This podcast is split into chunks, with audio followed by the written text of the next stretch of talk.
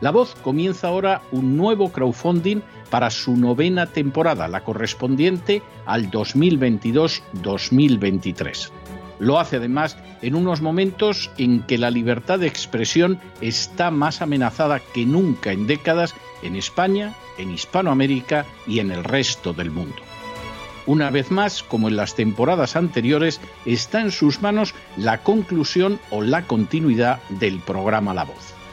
Debido a la crisis económica creciente, al cambio del dólar en relación con el euro y sobre todo a la censura del programa en redes con su correspondiente desmonetarización, en esta novena temporada nos vemos obligados a subir el objetivo hasta la cifra de 130.000 dólares. Con el crowdfunding se mantiene la emisión en directo, en abierto y de forma gratuita del programa a través de YouTube, iBox, SoundCloud, Spotify, Apple Podcasts, Google Podcasts, Tunnel y Stitcher. Además, por supuesto, de en cesarvidal.tv. De hecho, es este crowdfunding el que permitirá poder seguir emitiendo en cesarvidal.tv, ya que sin la continuidad de la voz no puede haber continuidad de contenidos en ese canal televisivo. Si la voz, tras la conclusión de esta temporada, no pudiera regresar en el mes de octubre, quizá no sucedería algo tan grave. Una vez más, habría quedado de manifiesto como tantas veces a lo largo de la historia de las naciones hispanas, que para muchos es preferible quejarse, protestar o amargarse a enfrentarse de manera práctica con un problema concreto. No pasaría nada. La voz simplemente dejaría de emitirse por la sencilla razón de que no hay suficientes personas dispuestas a asumir el apoyo de su causa, que es la de la libertad y de la verdad la de la información independiente y la opinión rigurosa, la de la lucha contra las tiranías y contra aquellos proyectos que pretenden convertir en esclavos a los seres humanos. Si piensan que merece la pena seguir escuchando día a día la voz, son ustedes bienvenidos a la hora de contribuir al nuevo crowdfunding que permitirá que puedan escuchar este programa radiofónico una temporada más. Muchas muchas, muchas gracias por todo.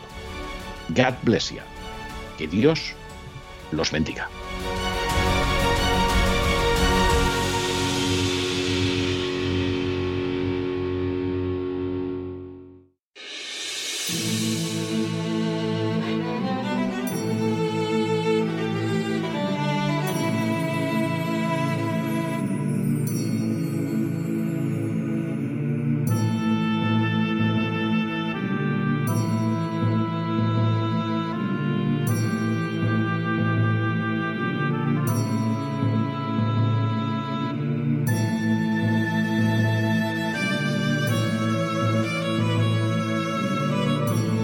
La voz con César Vidal, desde el exilio. Muy buenos días, muy buenas tardes, muy buenas noches y muy bienvenidos a esta nueva singladura de La voz. Soy César Vidal. Hoy es el viernes 13 de mayo de 2022 y me dirijo a los hispanoparlantes de ambos hemisferios, a los situados a uno y otro lado del Atlántico y como siempre lo hago desde el exilio. Corría el año 1949 cuando se publicó en Inglaterra una distopía escrita por un antiguo veterano de la Guerra Civil Española que escribía bajo el seudónimo de George Orwell. La obra describía una sociedad futura sometida a una dictadura de carácter socialista.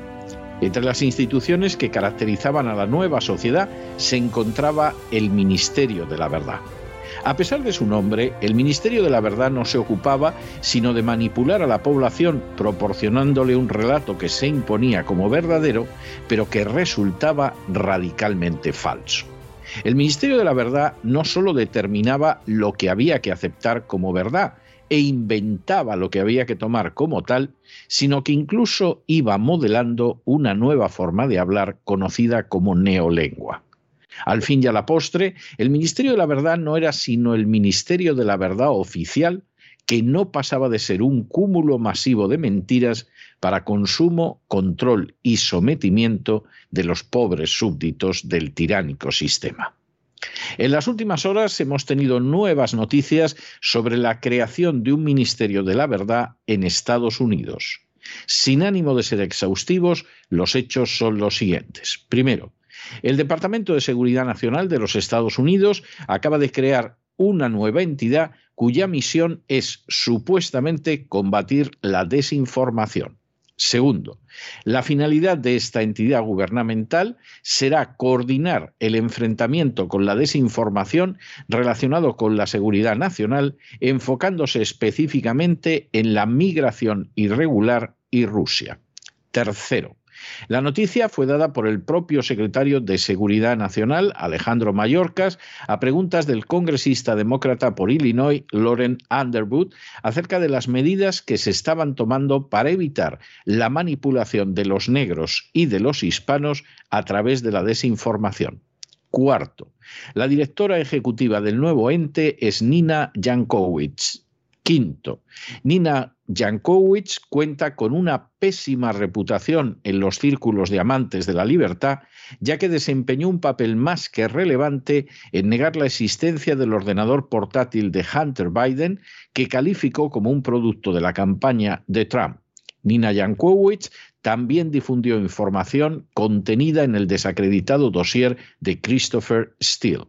Sexto, por si todo lo anterior fuera poco, Nina Jankowicz ha sido asesora del gobierno ucraniano en comunicaciones estratégicas. Séptimo, estos antecedentes indican que la señora Jankowicz ciertamente es una especialista en desinformación, pero precisamente por haberla realizado de manera personal en repetidas y sonadas ocasiones. Octavo, por si todo lo anterior fuera poco, Nina Jankowicz ha dejado de manifiesto que también se opone a la libertad de expresión y ha llegado a afirmar que tiembla al pensar en que los absolutistas de la libertad de expresión se apoderen de más plataformas. Noveno. Estas circunstancias explican que la creación de esta entidad haya provocado una oleada de reacciones contrarias tanto por las misiones que se le encomiendan como por la persona que la dirige. Décimo. Así, el senador Josh Hawley de Missouri ha enviado una carta a Mallorcas exigiendo la disolución de la nueva entidad. Un décimo. Holly ha señalado que al principio pensó que se trataba de una broma, pero que ha comprobado que era cierto y que considera que es lamentable la existencia de un ente que no solo es anticonstitucional, sino que deja de manifiesto que al gobierno le importa más controlar la libre expresión de los ciudadanos americanos que lo que sucede en la frontera sur. Duodécimo. Igualmente, el fiscal general de Missouri, Eric Schmidt, ha descrito la entidad como el Ministerio de la Verdad y como la oficina de propaganda del gobierno. Schmidt ha señalado que el Estado de Missouri no permitirá jamás que funcione un Ministerio Federal de la Verdad. Décimo tercero. El senador Tom Cotton, de Arkansas, ha afirmado que durante la peor crisis fronteriza de la historia, el Servicio de Seguridad Nacional de Biden está creando una junta gubernamental de desinformación presidida por una demócrata partidista que se ha ocupado de difundir desinformación. Décimo cuarto. Cristina Posho, la secretaria de prensa del gobernador de Florida, Ron DeSantis, ha afirmado que el Departamento de Seguridad Nacional no es el encargado de decidir lo que es verdadero y lo que es falso. Y decimoquinto, por su parte, el gobernador de Santis ha señalado que Florida rechaza la creación de esta entidad. Durante la campaña presidencial, Joe Biden señaló de manera expresa que tenía intención de entregar a las compañías tecnológicas como Facebook o YouTube el control de los contenidos que aparecieran con la finalidad, eso sí, de evitar la desinformación. Quizá las intenciones del presidente Biden eran buenas y realmente deseaba evitar la desinformación. Quizá.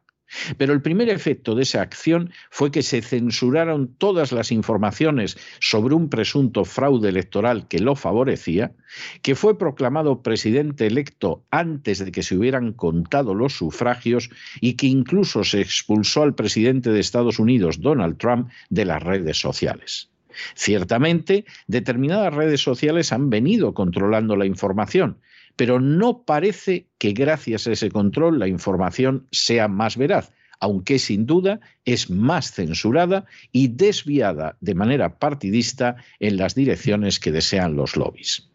Ahora, la administración Biden ha decidido dar una, buena, una nueva vuelta de tuerca en contra de la libertad de expresión y el Departamento de Seguridad Nacional ha creado una entidad destinada supuestamente a controlar la información que llegue a negros e hispanos, así como la que supuestamente también proceda de la desinformación rusa. Que se pretenda controlar la libertad de expresión en relación con Rusia y Ucrania puede entenderse en la medida en la que Biden está librando una guerra contra Rusia sin ninguna autorización del Congreso y colocando en gravísimo peligro no solo a los aliados europeos, sino especialmente a los Estados Unidos. Resulta totalmente inmoral e inaceptable. Pero puede entenderse que desee cubrir los terribles crímenes de los nacionalistas ucranianos, las actividades más que ilegales de la OTAN y aquellas de carácter profundamente inmoral pero muy lucrativo en que ha participado su hijo en Ucrania. Tanto más revelador resulta que pretenda bloquear la información que afecte a negros e hispanos. Ambos sectores de la población han votado mayoritariamente al Partido Demócrata y todo parece indicar que aquí se esconde el propósito de evitar que disfruten de información y que por lo tanto puedan votar de manera relevante en favor de la oposición republicana en las elecciones de midterm. Por si esto fuera poco, la cabeza de la nueva entidad, Nina Jankowicz, es una demostrada experta no en exponer la verdad, sino en ocultarla de la manera más zafia y partidista. Primero, al servicio de los nacionalistas ucranianos y después intentando ocultar las actividades en Ucrania y los posibles delitos del hijo del actual presidente de los Estados Unidos. Este nuevo paso de la administración Biden en contra de la libertad de expresión resulta ciertamente intolerable y constituye un ataque salvaje contra la Constitución. De manera inquietante, la agresión pretende centrarse en objetivos negros e hispanos, dos de las áreas de la población más cercanas al Partido Demócrata, pero donde ahora se manifiesta una creciente desafección contra Biden. Tiene la intención de ocultar lo que pasa, pero también lo que ha pasado en Ucrania desde hace años. Y para colmo, se produce en la cercanía de unas elecciones de midterm que ahora mismo se saldarían con un resultado desastroso para los demócratas. Es obvio que esta entidad es un repugnante ministerio de la verdad al servicio de la administración Biden. Es obvio que su énfasis confeso es absolutamente racista. Es obvio que pretende ocultar la verdad sobre lo que desde hace años sucede en Ucrania y que se parece muy poco a la propaganda oficial.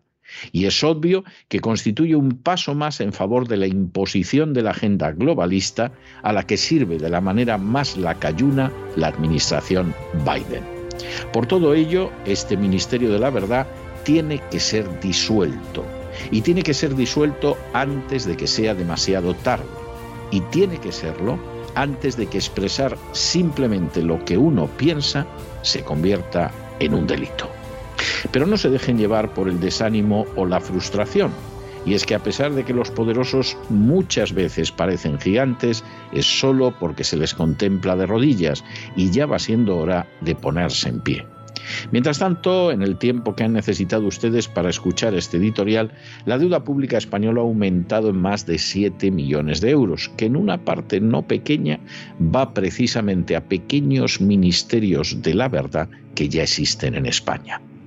Muy buenos días, muy buenas tardes, muy buenas noches. Les ha hablado César Vidal desde el exilio. Que Dios los bendiga.